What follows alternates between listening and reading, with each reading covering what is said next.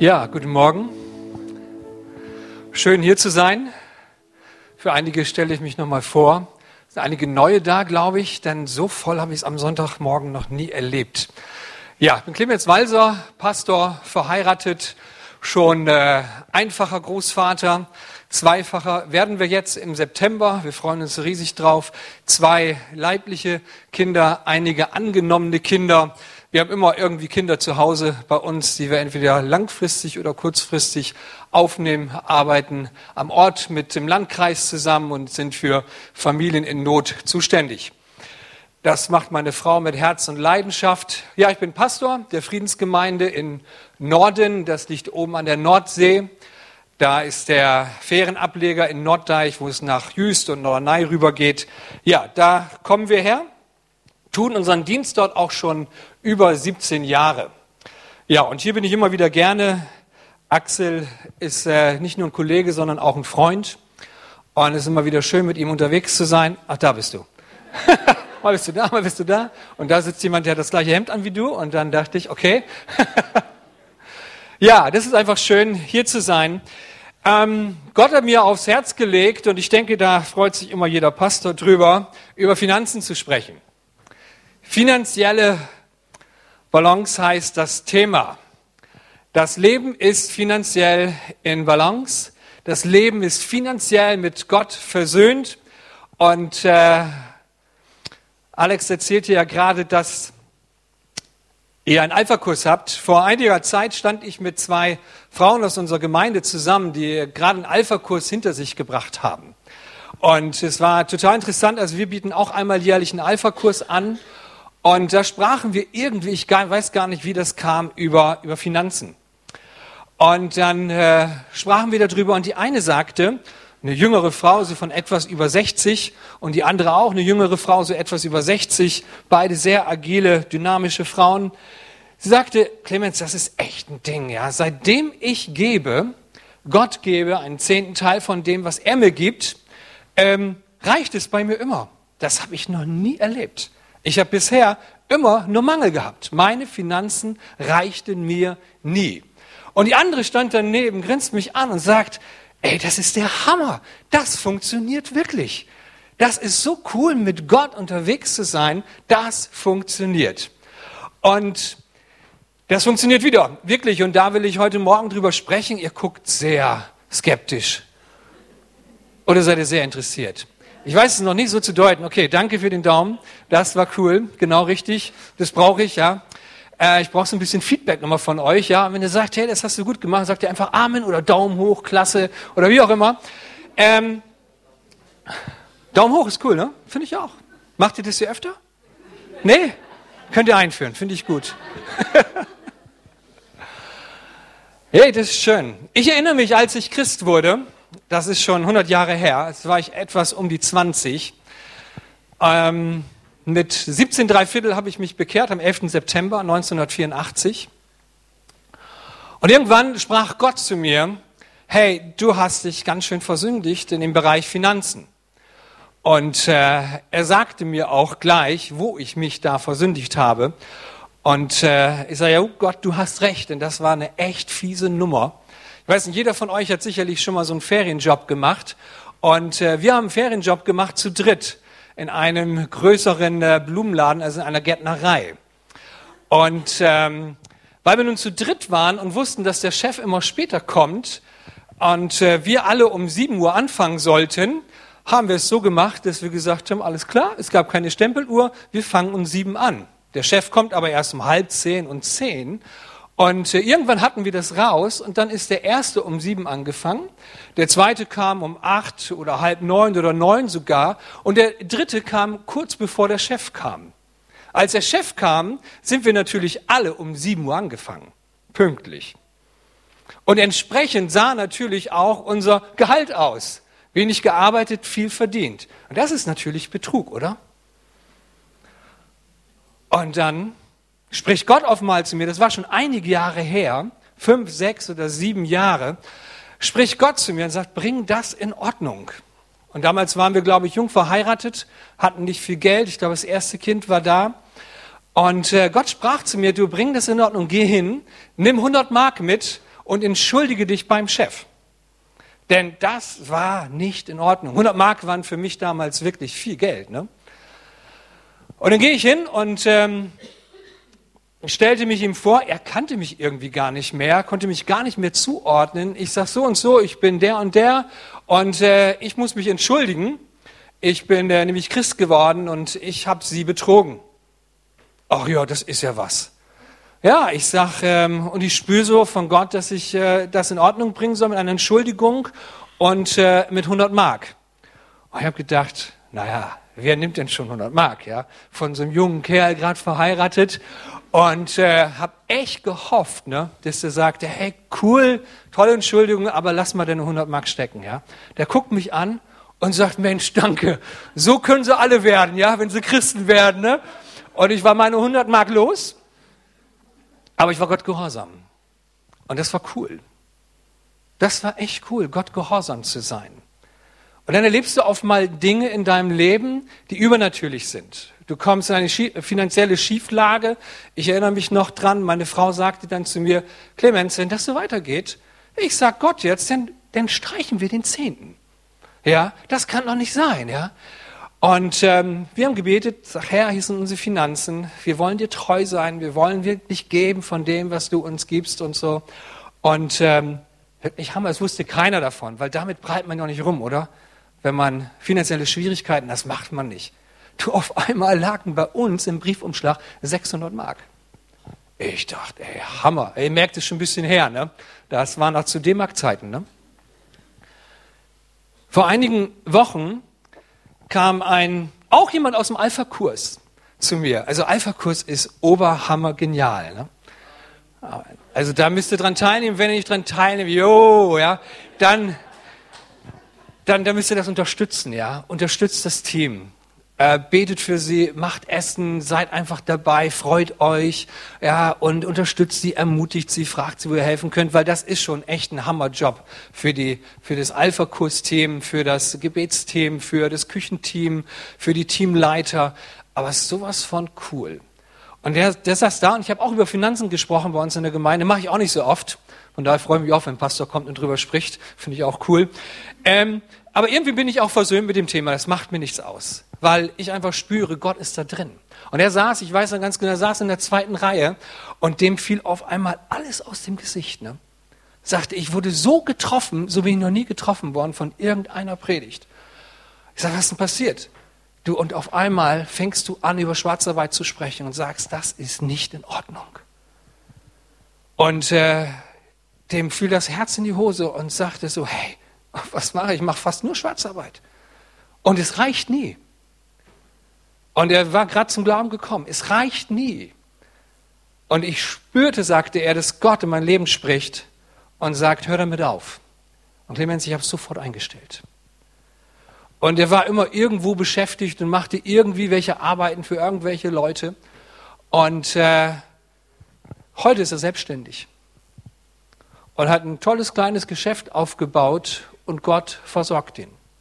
Vielleicht ist es noch nicht so gewaltig, ja, dass er im Reichtum schwimmt. Sicherlich sind hier und da noch Herausforderungen da, aber er ist finanziell mit Gott versöhnt. Und das ist cool. Und ich möchte euch hineinnehmen in die Geschichte. Ihr kennt sie sicherlich, als der Zachäus unserem Herrn Jesus begegnet. Eine herausragende Geschichte, Kindergottesdienstgeschichte, Gottesdienstgeschichte. Da geht es um Freundschaft und Beziehung. Da geht es um finanzielle Versöhnung mit Gott auch. Jesus kam nach Jericho und ging durch die Stadt. Dort lebte ein Mann namens Zachäus. Zachäus, ein Jude, der unter der römischen Besatzungsmacht zum Zolleintreiber wurde, der seine eigenen Landsleute über den Tisch gezogen hat und dadurch richtig reich wurde. Das ist Zachäus. Ein Mann, den man in der Stadt überhaupt nicht mochte. Er hatte sicherlich das, das dickste Haus, den größten Luxus, den man sich überhaupt vorstellen konnte. Als einer der mächtigsten Steuereintreiber war er sehr reich. Zachäus hatte versucht, einen Blick auf Jesus zu werfen, aber er war zu klein, um über die Mengen wegzuschauen. Deshalb lief er voraus, kletterte auf einen Maulbeerfeigenbaum am Wegrand um Jesus von dort aus vorübergehen zu sehen. Als Jesus kam, blickte er zu Zachäus in den Baum hinauf und rief ihn mit Namen. Zachäus, sagte er, komm schnell herunter, denn ich muss heute Gast in deinem Haus sein. Zachäus kletterte schnell herunter und geleitete Jesus voller Aufregung und Freude in sein Haus. Doch die Leute in der Menge gefiel das nicht. Bei einem berüchtigten Sünder kehrt er als Gast ein, dieser Jesus, murrten sie. Währenddessen stellte Zachäus sich vor dem Herrn hin und sagte, Herr, ich werde die Hälfte meines Reichtums den Armen geben, und wenn ich die Leute bei der Steuer betrogen habe, werde ich es ihnen vierfach erstatten. Jesus erwiderte, heute hat dieses Haus Rettung erfahren. Denn dieser Mann hat sich als Sohn Abrahams erwiesen. Der Menschensohn ist gekommen, um Verlorene zu suchen und zu retten. Dieser Zachäus erlebt hier etwas. Er war mega aufgeregt. Der Jesus kommt zu ihm. Das war die größte Ehre, die größte Wertschätzung, zu jemandem ins Haus zu gehen, mit ihm zu essen. Eine größere Ehre und Wertschätzung konntest du eigentlich niemanden erteilen. Aber ich glaube auch, dass der Zachäus enorm unter einem, einer Spannung stand. Es war ihm mega unangenehm.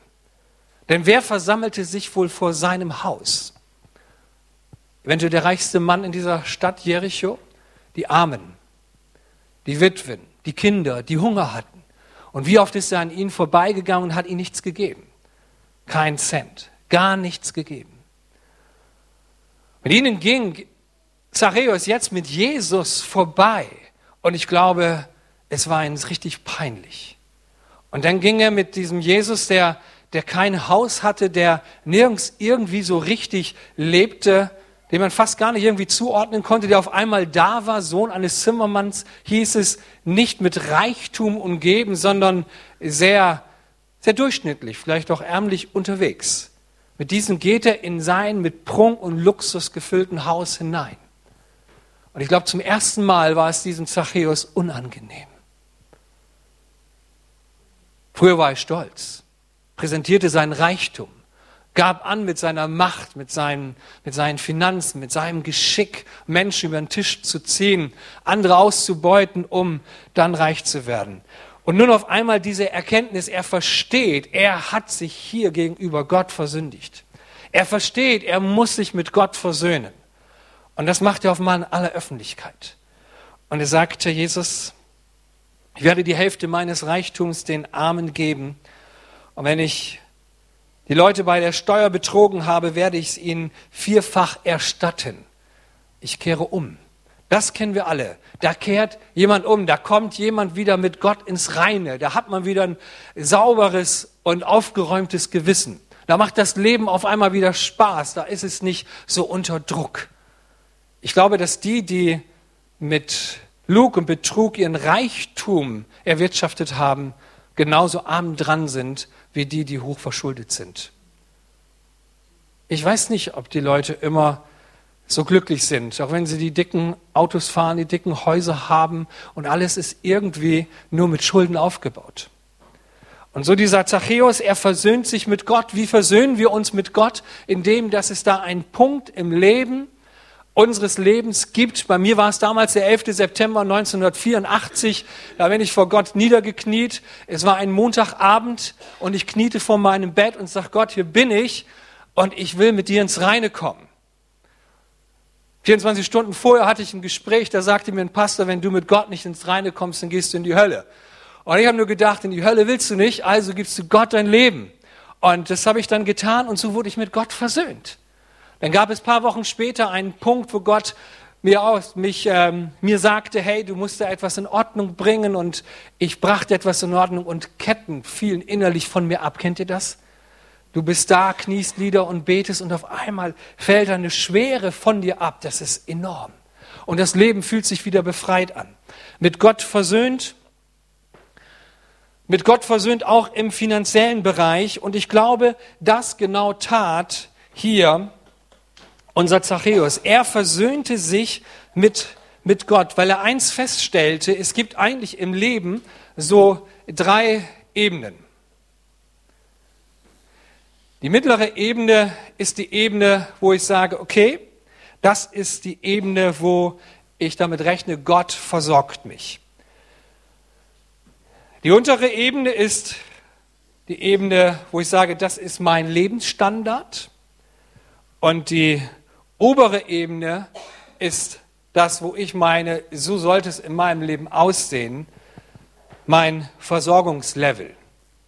Übrigens, die Predigt ist angelehnt an eine Predigt von Bill Heibels, die ihr auch in dem Buch einfach findet. Ich weiß nicht, ob ihr Literatur da habt von Bill Heibels, sehr zu empfehlen. Also, Gottes Versorgung hier oben, das heißt alles, was du hast,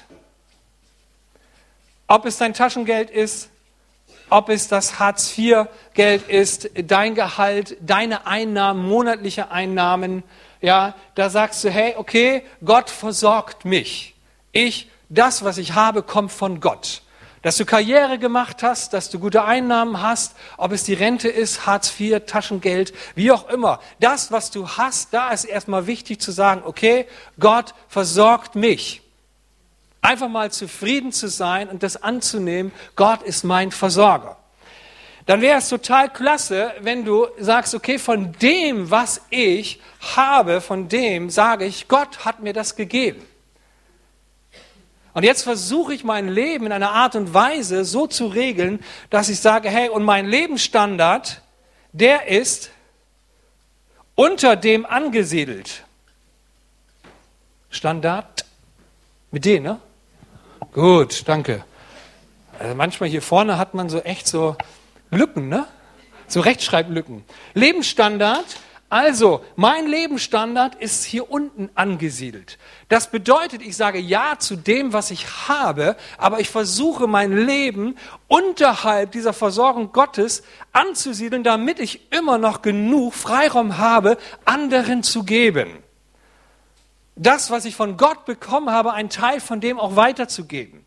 Das, was wir heute erleben, ist ja eben, dass wir sagen, dass wir sagen, dass wir dazu erzogen werden, unseren Versorgungslevel in die Höhe zu ziehen. Dass wir sagen, okay, das hat Gott mir gegeben, aber wir werden eigentlich gesellschaftlich erzogen, damit nicht zufrieden zu sein. Wir sagen aber, mein Versorgungslevel, der ist eigentlich hier oben.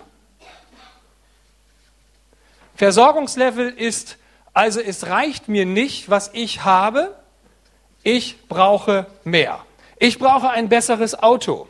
Ich brauche ein größeres Haus, mein Fernseher ist zu klein und ich weiß ganz genau, Gottes Versorgung von dem, was ich monatlich habe, das reicht nicht.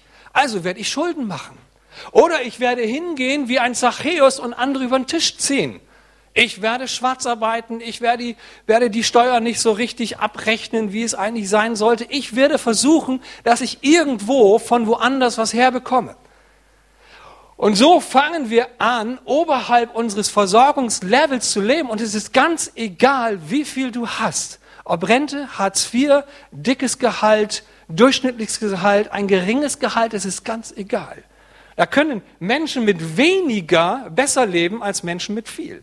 Wichtig ist, egal was du hast, dass du erstmal sagst, okay, das, was ich habe, das nehme ich von Gott an. Danke, dass ich das, was ich habe, es kommt von dir. Und in dieser Predigt geht es darum, finanziell versöhnt zu sein, eine äh, Balance zu finden und nach Möglichkeit mit dem, was du hast, in einer guten Art und Weise zu leben. Dass du wirklich sagen kannst, wie so diese beiden jüngeren Damen, mit denen ich unterhalten habe, ich habe immer genug. Und sie haben kein fettes Gehalt gehabt. Sie waren alleine. Ich habe immer genug. Und ich habe es noch nie erlebt, dass es reicht. Und jetzt gebe ich sogar noch etwas von dem wenigen, was ich habe, in Anführungsstrichen, aber Sie haben erkannt, hier gibt es Gottes Versorgung, da gebe ich noch etwas ab und ich habe immer genug. Das funktioniert wirklich. Das ist das Ziel, dass Sie heute Morgen hier sitzen und sagt, wow, das ist klasse, mit Gott so unterwegs zu sein. Das funktioniert. Also das bedeutet, der Zachäus hat sich nicht nur mit Gott versöhnt, sondern er hat auch eine finanzielle Versöhnung erlebt. Er hat gesagt, Gott, die Hälfte meines Vermögens gebe ich jetzt den Armen. Ich zahle da, wo ich jemanden betrogen habe, und ich denke, er hat in Jericho jeden zweiten betrogen. Ja, zahle ich das Vierfache zurück. Was hat der sich für ein Reichtum angehäuft? Aber er wusste, so kann ich nicht mehr leben. Ich muss das in Ordnung bringen. Und so geht er hinein und sagt, okay, ich will auf Gottes Versorgungslevel leben und das kann man lernen. Der Paulus sagt uns zum Beispiel in Philippa 4, ich habe gelernt, mit dem zufrieden zu sein, was ich habe. Habe ich nun wenig oder viel? Ich habe gelernt, mit jeder Situation fertig zu werden. Das ist doch cool, oder? Mit jeder Situation fertig zu werden. Ich kann einen vollen oder einen leeren Magen haben, Überfluss erleben oder Mangel leiden, denn alles ist mir möglich durch Christus. Mit Gott kriegen wir das hin, dass wir sagen, hey, auf diesem Level lebe ich. Und da sage ich Danke. Und da liegt ein Geheimnis drin. Und dieses Geheimnis wollen wir mehr und mehr entdecken heute. Paulus trifft eine Entscheidung. Er hat gesagt, das werde ich jetzt so machen. Ich bin zufrieden mit dem, was ich habe. Ich gebe mich einen Prozess des Lernens hinein, des genügsamen zu Seins hinein. Ich lerne damit zufrieden zu sein und ich sage Danke, dass ich überhaupt ein Auto habe. Es ist so cool. Ich sage Danke, wir fahren mittlerweile einen Charan, der ist zehn Jahre alt. Das ist cool, so ein altes Auto zu fahren. Ich würde am liebsten draufschreiben, bezahlt. Das ist total cool. Alt, aber bezahlt. Hammer! 80 Prozent unserer Autos auf deutschen Straßen sind nicht bezahlt, sind finanziert, sind im Leasing. Ja? Es mag sein, dass du ein sehr gutes Auto brauchst, was zuverlässig ist, weil du einen Job hast, wo du immer lange Strecken zurücklegen musst. Okay, äh, das musst du mit deinem Gewissen abmachen, weil es eben für deinen Job notwendig ist, äh, dass du, dann musst du etwas lesen oder wie auch immer, ja. Also ähm, nicht zu viel Druck machen jetzt, nur mal ein bisschen drüber nachdenken. Einfach mal zufrieden zu sein mit dem, was ich habe. Ich habe einen Fernseher, der wesentlich kleiner ist als der, den ich gerne haben möchte. Aber ich sage mir, ich bin, ich bin zufrieden mit dem, was ich habe. Das ist total cool, zufrieden zu sein. Zu sagen, ich kann warten, ich äh, informiere mich aber und ich kann mich dafür begeistern, für verschiedene Dinge im Leben und sage, stark, ich muss es nicht haben. Ich will lernen, zufrieden zu sein, wie der Paulus sagt, mit viel oder wenig. Und zudem leiden wir doch alle auf einem sehr hohen Level, oder? Sehr hohen Level. Das ist doch kein Leid. Ja, ein altes Auto zu fahren. Wir haben wenigstens eins. Ja, oder du hast ein gutes Fahrrad oder bist noch gesund und kannst gut zu Fuß sein. Hey, sei dankbar. Zu lernen, mit dem zufrieden zu sein, was wir haben. Warum? Damit wir immer noch etwas geben können. Unseren Lebensstandard fahren wir zurück, denn Gott liebt den fröhlichen Geber. Er wird euch für alles, er wird euch alles schenken, was ihr braucht. Ja, mehr als das. So werdet ihr nicht nur selbst genug haben, sondern auch noch anderen von eurem Überfluss weitergeben können, sagt Paulus im 2. Korintherbrief 9. Gott liebt den fröhlichen Geber und wenn du gibst, wirst du immer genug haben. Das ist eine Verheißung. Das ist, so wie wir vorhin gehört haben, coole Zeugnisse von euch hier, ja. Hammer. Gott heilt. Und was hat der Pastor Rolf gesagt? Das fand ich ja cool. Und jetzt fang an zu glauben, dass du geheilt bist. Halt es fest. Geh damit in den Alltag hinein. Fang an zu glauben, dass Gott dein Versorger ist. Auch da, wo du anfängst, von dem zu geben, weil du sagst, Gott, du hast es mir sowieso gegeben. Es ist, es ist von dir. Und ich weiß, auch wenn ich etwas weggebe, dann wirst du dafür sorgen, dass ich dennoch genug habe. Es zu glauben, zu vertrauen, ja. Ich weiß nicht, ob ihr hier auch ein Finanzteam habt. Das ist immer cool, wenn man Finanzleute in der Gemeinde hat, die mit Zahlen kommen mir macht das so richtig Spaß. Wir haben auch bei uns in der Gemeinde richtig coole, fitte Leute. Die sind Hammer. Die bringen dir die Zahlen auf den Tisch, die schlagen dir die Zahlen um die Ohren, dass es dann nur wackelt. Aber was ist unsere Aufgabe als geistliche Leiter? Hey, Zahlen sind das eine, sind Freunde und sind Fakten. Aber das andere, dass wir einen Gott haben, der gibt, wenn wir geben. Wir hören nicht auf zu geben, auch wenn die Zahlen nicht mehr stimmen sondern wir wollen geben, weil wir einen Gott haben, der da gibt. Und von Jahr zu Jahr sind wir wieder erstaunt darüber, hey, wie Gott uns segnet, weil wir geben. Wir wollen nicht kleinig sein, wir wollen großzügig sein. Und darum glauben wir und darum möchte ich euch Mut machen, zu glauben und zu vertrauen. Es gibt ein Prinzip des Gebens. Ich möchte euch jetzt hineinnehmen in das Alte Testament, das, ist, das uns ein Bild gibt davon, wie man geben kann. Irgendwie brauchen wir immer so Bilder, brauchen wir es praktisch, ich zumindest, ich hoffe du auch. Ja, was heißt denn das überhaupt zu geben? Wie geht denn das? Und im Alten Testament finden wir eine Stelle, die so explizit im Neuen Testament nicht erwähnt wird, aber wir können davon ausgehen, dass dieses Prinzip des Gebens auch hineingenommen wurde in die neutestamentliche Gemeinde um Paulus und und und. Das war einfach so Standard, ja, so, so macht man das. Aber da ist auch die Freiheit da, mehr oder auch weniger zu geben. Es kommt immer auf deine Herzenshaltung drauf an. Und da heißt es in Malachi 3, ich bin der allmächtige Gott, fordere euch nun auf, bringt den zehnten Teil eurer Ernte im vollen Umfang zu meinem Tempel. Heute würden sie sagen, bring den zehnten Teil von Gottes Versorgung, von deinen Einnahmen, die du monatlich hast, in das Haus Gottes. Cool oder nicht cool? Ja, das musst du selber entscheiden. Ich finde es cool. Ich lebe da schon seit fast, ach, mehr als 30 Jahren mit. Wann habe ich mich bekehrt? 84. Dann bin ich jetzt ja schon 32 Jahre, glaube ich. Ist Hammer. Es funktioniert. Ja, es funktioniert. Also den einen, den zehnten Teil von dem bringe ich in die Gemeinde, in das Haus Gottes, damit in den Vorratsräumen kein Mangel herrscht. Stellt mich doch auf die Probe und seht, ob ich meine Zusage halte. Denn ich verspreche euch, dass ich dann die Schleusen des Himmels wieder öffne und euch mit allem überreich beschenke. Eigentlich reicht es nicht. Aber weil Gott beschenkt, reicht es auf einmal doch. Hammer, oder? Ist logisch, wenn ich nur zwei habe und äh, einen Teil weitergebe, habe ich nur noch eins. Und dann stellst du auf einmal fest, sind es wieder zwei da. In einer Art und Weise, die uns erstaunt.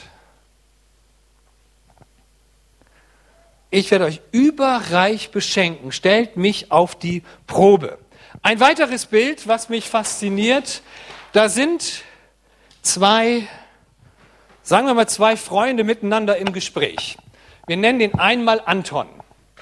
Und wir nennen den anderen, nennen wir mal Klaus. Ja? Zwei deutsche Jungs, die sind miteinander im Gespräch, verdienen das Gleiche haben die gleichen Einnahmen monatlich, die gleichen Ausgaben monatlich. Es ist recht identisch. Und die beiden kommen im Gespräch, ins Gespräch und Anton sagt, hey, es ist so stressig, um äh, diesen Monat überleben zu können, um eben von, von A nach B zu kommen, brauche ich 100 Prozent von dem, was Gott mir gibt. Anton ist auch gläubig. Und der Anton sitzt vielleicht heute auch hier im Gottesdienst und der sagt, hey, ich brauche von dem, was Gott mir gibt, 100 Prozent, sonst schaffe ich das nicht, von A nach B zu kommen. Also 100 Prozent, um eben von A nach B zu kommen. Anton sagt, das glaube ich nicht. Er gestaltet sein Leben und er gestaltet auch seine Finanzen eigentlich ohne Glaube. Er macht es ohne Glaube. Klaus sagt, also ich glaube, dass Gott mich von A nach B bringt mit 90 Prozent. Andererseits ist totaler Quatsch. Wie soll das denn gehen? Ja, äh, doch, das glaube ich. Ich glaube, dass Gott mich von A nach B bringt mit 90 Prozent von dem, was ich habe. Weil Gott es mir eben sagt, ja, er wird mich versorgen. Er reißt die Schleusen des Himmels auf und er wird mich versorgen. Es wird reichen. Und der eine wie der andere sagt, der Anton sagt sicherlich, der Klaus, der ist total bescheuert. Ja, wie kann man so dumm sein? Klaus sagt vielleicht ein bisschen freundlicher, hey, sagt, sag mal, wie kann man so dumm sein und sich nicht auf Gott zu verlassen? Eins ist doch zwischen uns beiden klar. Wir glauben, dass das, was wir haben, Gott uns gegeben hat ob viel oder wenig, ist sowas von zweitrangig und unentscheidend. Und das Interessante ist, dass natürlich der Klaus, er macht das mit Glaube. Und er lebt nicht nur, dass er mit den 90 Prozent von A nach B kommt, sondern er erlebt sogar, und das ist ja eben das Phänomenale, was wir immer wieder mit Gott erleben dürfen, dass es dennoch eine weitere Reise gibt, dass wir nicht nur von A nach B kommen, sondern wir kommen sogar noch von B nach C. Das sind dann die Dinge, die wir erleben, die Gott tut. Das ist dann genau das, was wir erleben dürfen. Wir bringen Dinge in Ordnung und haben zu wenig, und auf einmal findest du einen Briefumschlag mit 600 Euro im Briefkasten. Hammer. Wir, wir richten uns auf einmal auf Gott aus und sagen, Gott, ich bin nicht nur mit dir versöhnt, sondern auch ich bin mit dir finanziell versöhnt und ich verzichte auf Schwarzarbeit und Betrug. Ich gehe jetzt einem ordentlichen Leben nach und dann beginnt auf einmal die Reise, dass du dann erlebst, du kommst von B nach C. Ein paar Monate später bist du selbstständig und kriegst gute Aufträge dann erlebst du auf einmal etwas, was du in diesem oberen Bereich nie erleben wirst. Weil du sagst ja, ich, das reicht nur von A nach B und mehr ist da nicht drin. Ich komme gerade mal so über die Runden. Aber Klaus sagt, nein, ich will genau das erleben, dass Gott mit mir ist. Dass er die Schleusen des, des Himmels öffnet. Ich will es erleben, wie dieser gewaltige Gott in mein Leben eingreift und es wirkt. Und es schenkt das Wunder geschehen. Das Prinzip des Gebens mit, mit Glauben. Und da möchte ich euch Mut machen, euch auf die Reise zu machen, von B nach C zu kommen. Aber dazu musst du bereit sein, zu lernen. Dazu musst du bereit sein, zu sagen, okay, ich fange mal an, ich will mich im Geben trainieren. Und ein Training kann manches Mal richtig wehtun. Muskelkater danach, man kommt an seine Grenzen. Und wundert euch nicht, nur schon mal so ein bisschen als Vorbereitung. Ihr fangt an zu geben und dann kommt das Leben erst recht aus den, äh, aus den finanziellen sicheren Bahnen heraus. Hast du schon mal erlebt? Du bist Gott gehorsam und dann knallt das erst recht. Kennen wir alle, ne? Hey, du hast angefangen zu geben und dann geht die Waschmaschine kaputt, ja? Du hast angefangen zu geben, dann geht dein Auto kaputt und gerade ist es nicht mehr im Garantiebereich drin und du musst alles selber zahlen. Warum geschieht das? Weil da einer ist, der nicht will, dass du in dieses Prinzip des Gebens hineinkommst. Er will es absolut verhindern. Und ich möchte euch vorbereiten, weil es einfach zum Leben gehört. Dass da, wo wir Gott gehorsam sind und treu sind, wird es Zeiten geben und Momente geben, wo nicht der Segen sofort da ist, ja, so nach dem Motto, oh, jetzt, äh, ich bin richtig stolz auf mich, ich habe am Sonntag in die Kollekte meinen zehnten Teil gehauen und ich werde morgen auf die Arbeit gehen und werd, der Chef wird mich in sein Büro rufen und ich werde eine Gehaltserhöhung bekommen. Kann passieren. Das ist total cool. Es kann passieren. Es muss aber nicht passieren. Es kann genau das Gegenteil passieren, dass du ins Büro gerufen wirst und dass der Chef sagt, sorry, aber in diesem Monat fällt das Gehalt ein bisschen weniger aus. Wir haben schlechte Zahlen geschrieben. Da mache ich dir Mut. Vielleicht bist du auch in einem Punkt in deinem Leben, wo du genau an dieser Stelle aufgegeben hast und sagst, Gott, das, da glaube ich dir nicht, da vertraue ich dir nicht. Mach trotzdem weiter. So, okay, so wie es geht, ich bleibe bei diesem Prinzip. Ich will geben, ich will lernen zu geben. Bill Heibels beschreibt eine Geschichte, es ist seine Geschichte, finde ich. Und darum sage ich das auch nochmal so deutlich. Ich schätze ihn sehr, er ist ein Vorbild für mich. Ähm, Axel, du hast sicherlich auch schon mal gemacht, man sitzt im Café und bereitet da eine Predigt vor. Und es geht, weil du nah am Menschen bist. Weil du auch mal spürst, du bist nicht nur nah am Menschen, sondern du bist auch nah an Gott. Und so sitzt er im Café, hat seinen Kaffee bestellt, bereitet da seine Predigt vor, beobachtet dabei eine Kellnerin, die ziemlich gestresst wirkt und sehr, sehr viel arbeiten muss, sehr straight unterwegs ist dann beobachtet er sie, wie sie ihr, ihr Smartphone rausholt, WhatsApp oder SMS liest und ihr Gesicht wird finster. Und es fällt fast zusammen. Und dann wird sie wieder gerufen, sie muss alles wieder einstecken und es geht wieder weiter. Bill ist ein amerikanischer Pastor. Und äh, er schreibt weiter an seiner Predigt. Auf einmal spricht Gott zu ihm und sagt, hey Bill, heute heißt es, ein richtig fettes Trinkgeld zu geben. Für diese Frau. Und ähm, Bill sagt, okay, dann frage ich mal, was ist denn fettes Trinkgeld? Ja, also so ein gutes Trinkgeld sind ja 10 Prozent. Ja, ein bisschen mehr sind dann 15 Prozent Trinkgeld. Ich hoffe, dass ihr alle Trinkgeld gebt. Ja, das macht man einfach so. Und dann sagt, hey, 30 Prozent, Herr? So, das wäre doch schon gut, oder? Das ist doch schon fett. Wer gibt denn 30 Prozent Trinkgeld? Und dann ähm, sagt Gott zu ihm, nein, nein, weißt du, irgendwie hat Gott das mit 100, ja? 100 Dollar.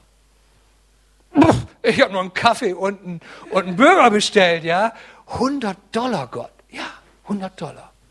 Und er spürt, dass Gott ihn wirklich hineinnimmt und sagt, du gibst nicht nur 100 Dollar, schreib ihr noch was.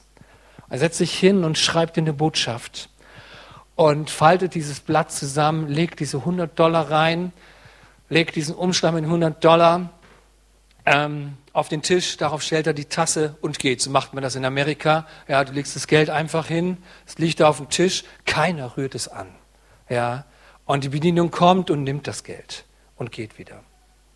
Und ein paar Tage später sitzt er wieder dort und äh, bereitet wohl seine, seine Predigt vor und ähm, ist da sehr vertieft. Die Kellnerin ist wieder da, natürlich, ja. Und äh, bedient ihn, sagt aber gar nichts, lässt ihn in Ruhe arbeiten. Und irgendwann ist er fertig, er packt seine Sachen zusammen und ähm, dann kommt sie zu ihm und steckt ihm einen Brief zu und sagt zu ihm, lesen Sie, wenn Sie rausgegangen sind. Und ähm, ich kann Ihnen nur sagen, Gott ist mir begegnet. Und dann steht in diesem Brief drin, dass sie schreibt und berichtet von dem, dass gerade an dem Tag hat äh, ihr Mann ihr die Nachricht gegeben, ich habe dich verlassen, ich habe das Konto geräumt und ich habe den Wagen mitgenommen. Tschüss. Das war die SMS, die sie dort gelesen hat. Und da ist sie so in sich zusammengefallen und zusammengesackt. Und dann kam dieser Brief, da kamen diese 100 Dollar. Und dann war es dieser Moment, wo sie spürte, Gott ist da. Gott ist da. Und so möchte ich euch Mut machen und euch noch ein Prinzip mitgeben, was, ähm, von dem du vielleicht sagst, hey, wie soll das denn noch gehen? Ja? Ist das Prinzip von 10, 10, 80. 10, 10, 80 bedeutet, von dem, was ich habe, was ich bekomme monatlich, gebe ich Gott 10 Prozent. Gebe ich Gott 10 Prozent, gebe das in sein Reich hinein. Seine Gemeinde soll damit gebaut werden. Und ich sage euch, es geht. Es geht. Aber du musst erst mal anfangen, treu zu sein. Es wird nicht sofort gehen.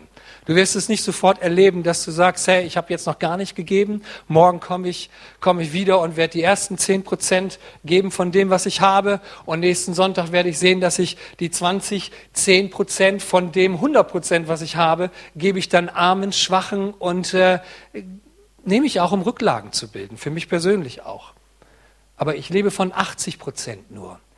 Ich lebe von 80 Prozent nach Möglichkeit. Also von dem, was ich monatlich habe, halte das mal ein bisschen aus, will ich lernen und das ist mein Ziel, da möchte ich hinkommen, dass ich anfange, irgendwann nur noch von 80 Prozent leben zu müssen. Und die restlichen 20 Prozent gebe ich in das Reich Gottes und die anderen 10 Prozent, ich werde klug und weise sein. Wie Sprüche uns sagt, lerne von der Ameise, die im Sommer sammelt, damit sie im Winter genug hat, obwohl sie keinen Vorgesetzten hat, tut sie es werde ich sehen, dass ich zehn Prozent zurücklege. Und ich werde dann Gott sagen, Gott, hier bin ich. Und wenn du mir irgendwie was sagst, was ich tun soll, das will ich tun. Und somit war es auf einmal dem Bill Heibels möglich, in diesem Café etwas zu geben, weil er etwas übrig hatte von dem. Aber das ist eine Reise mit Gott. Das ist eine Reise mit dem, wo wir uns auf den Weg machen. Und ich wünsche euch von ganzem Herzen, dass ihr sagt, wow, das hört sich richtig cool an. Ich will die ersten Schritte machen. Fang an, sei im Kleinen treu. Fang an, dich auszurichten auf das, was Gott, Gott dir gegeben hat. Sag einfach mal Danke, auch wenn es im Vergleich mit dem anderen immer weniger erscheint.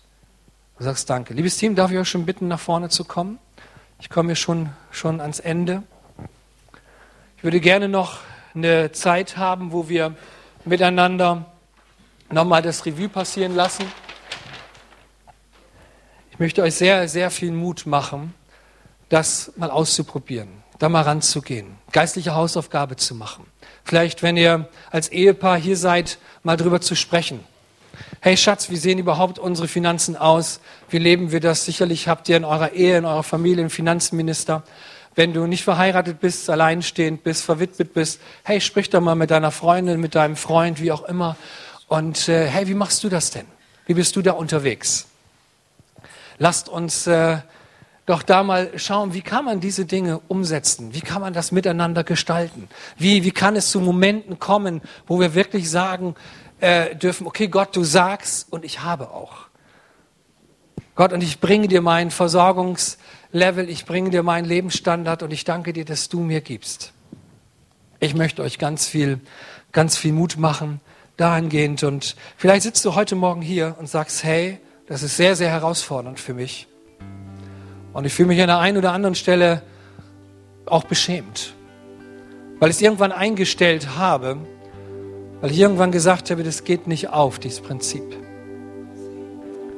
Und ich bin mit Gott versöhnt, aber ich bin nicht finanziell mit ihm versöhnt. In dem Bereich habe ich echt meine Probleme. Vielleicht sitzt du heute Morgen hier und sagst, aber das möchte ich ändern. Ich möchte wieder lernen zu geben, möchte mich wieder Gott hingeben, möchte mich aufmachen und mich Gott zur Verfügung zu stellen. Möchte auch diese Momente erleben, von denen wir gehört haben. Ja, auf der einen Seite sind wir gehorsam und auf der anderen Seite bekommen wir. Und dann in der dritten Situation erleben wir auf einmal, wie Gott uns gebraucht, für Menschen ein Segen zu sein, die es unwahrscheinlich nötig haben. Vielleicht singen wir noch mal ein, ein Lied zusammen. Ja, ich möchte jetzt, jetzt noch beten, bevor wir das Lied singen. Und äh, dann nehmen wir die Möglichkeit, auch im Lied zu reflektieren. Und anschließend würde ich einfach noch mal einen Aufruf machen möchte ich gerne noch segnen, dass wo du sagst, hey, ich fühle mich heute Morgen richtig herausgefordert und ich brauche das Gebet, ich brauche die Kraft Gottes und ich spüre, da sind so wirklich so Momente in meinem Leben, wo ich merke, Gott sagt, mach die Hausaufgabe. Geh da nochmal erneut ran. Versuch mich.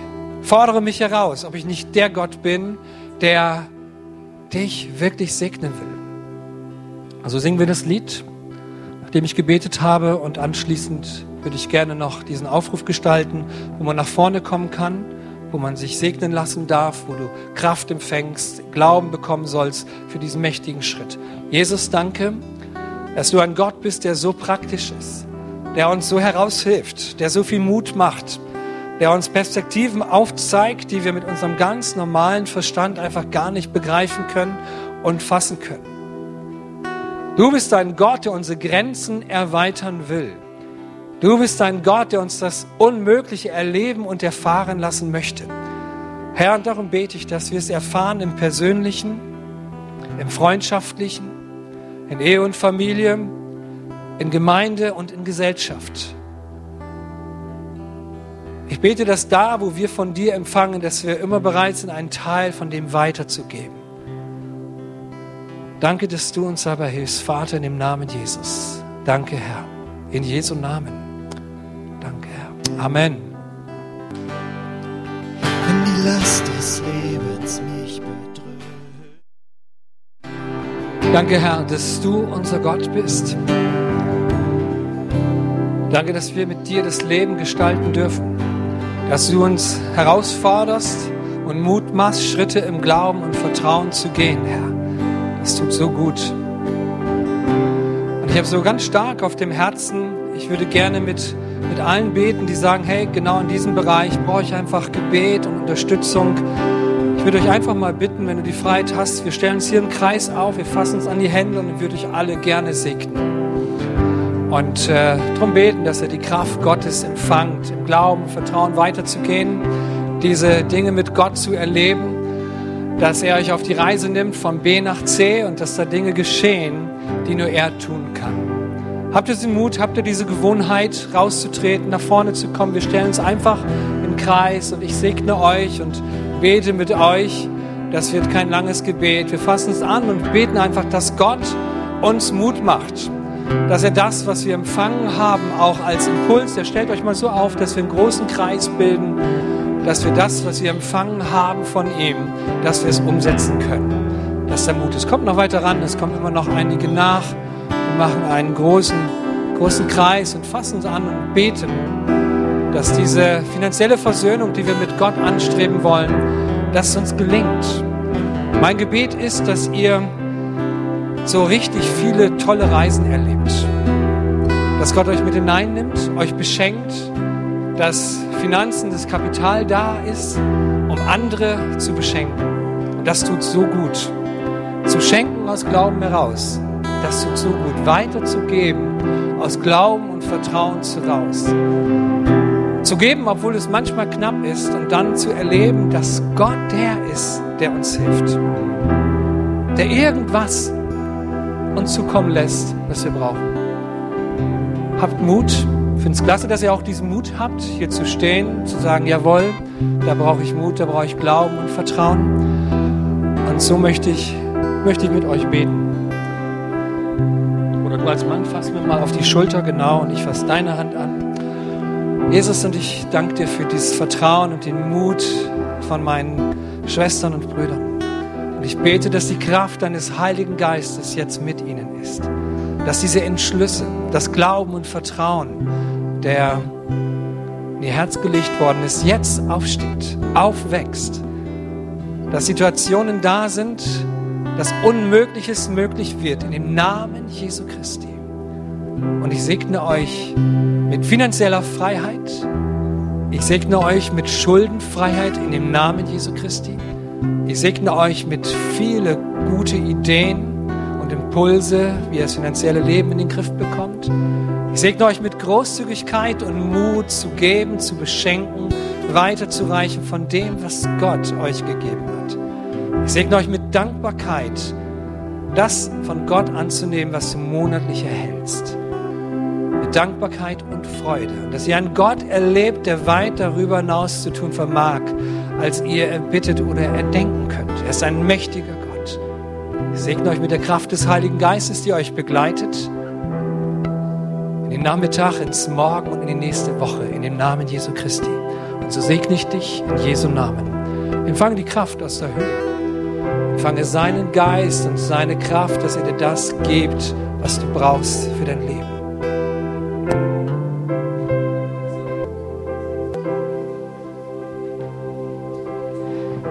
Ja, und wir möchten gern auch noch weiter beten für dich, wenn auch andere Herausforderungen sind in deinem Leben, auch wenn du krank bist. Du hast gehört, wir haben einen heilenden Gott. Dann dürft ihr jetzt gleich auch hier gerne nach vorne kommen. Unser Ministry-Team stellt sich für euch auf. Und ich möchte noch beten zum Abschluss. Vielleicht steht ihr dazu noch auf und euch segnen. Und dann sehen wir uns hoffentlich vielleicht noch unten im Gemeinschaftsraum zu Kaffee und Kuchen. Bücherei hat geöffnet, Büchertisch ist geöffnet viele Möglichkeiten, noch hier zu bleiben. Danke, Vater, jetzt für diesen Gottesdienst, Herr. Danke für dein Wort, das kräftig in unser Leben hineingesprochen hat, Herr. Danke, dass es dein, seinen Segen freisetzen wird, Herr. Und ich bete, dass wir es behalten und dass es reichlich Frucht gibt, Herr. Halleluja. Und ich, ja, ich segne euch jetzt im Namen des Vaters, des Sohnes und des Heiligen Geistes. Und der Friede Gottes, der höher ist als alle Vernunft, der bewahre eure Herzen in Christus Jesus, unserem Herrn. Amen.